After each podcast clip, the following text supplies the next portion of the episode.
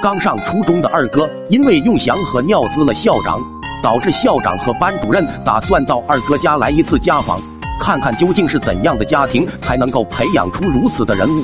班主任和校长来到了二哥家，此时的二叔二婶正在田里面干活。听到儿子的班主任和校长竟然到了自己家，两人赶忙放下手里的活，急匆匆的往家赶。而此时二哥回想起了自己老爸曾经教导过：家里面如果来客人了，一定要给他们上茶，这样才不会怠慢别人。想到这里，二哥赶忙的跑到了厨房，准备烧壶热水。可是二哥用打火机点了好几分钟都没有把火给点起来，这使得他有点恼火。突然，二哥想到炮仗炸裂的时候会产生大量的火星，那么如果我将炮仗点燃，扔进柴火堆里，岂不是很快就可以把火给升起来？到时候老爸老妈一回家，看见我正在用茶水招待校长和班主任，一高兴，他们说不定就不会打我了。想到这里，二哥又从库房里面拿了一个大炮仗。老规矩，这是过年买的，没有放完。而此时正坐在客厅的校长感到有些奇怪，这学生是怎么回事？把我们扔到这里，自己干嘛去了呀？这么久都不见他踪影了。于是校长便起身寻找，刚好就看到二哥手里拿着个大炮仗，点燃后往柴火堆里面扔。校长魂都快吓没了，他跑过去对着二哥怒吼道：“小朋友，你快点住手啊！”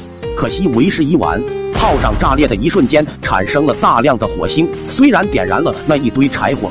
但紧接着，火星被剧烈的冲击波炸得四散飞去，其中有一个刚好就掉到了校长的裤子上。而此时，校长裤子上的内翔砰的一下就燃烧了起来，剧烈的高温使得校长不断的惨叫。二哥见此情况，赶忙抓着旁边一个装有水的瓶子，冲到校长身边灭火。可未曾想，那水刚接触到火焰，直接就燃烧的更加剧烈了。二哥人都傻了，抓着那瓶子凑到嘴边闻了一闻，我去，这他娘的是一瓶酒啊！幸好在客厅里的班主任听到校长的惨叫声，赶忙跑到厨房，看到校长的裤子着火了，他一把就抓起了厨房里的热水瓶，打开瓶盖，举起热水就往校长的裤子身上浇，这一下火终于熄灭了，校长也终于是被疼晕了过去。就这样，等二叔二婶回到家中后，就发现有一个男人躺在自家的厨房里面，而在他身后，二哥的班主任正在不断的给校长做人工呼吸。二哥傻愣愣的站在旁边，满脸的不知所措。二十分钟后，急救车轻车熟路的来到了二哥的家门口，将昏迷的校长、二哥两人赶忙的送往了医院。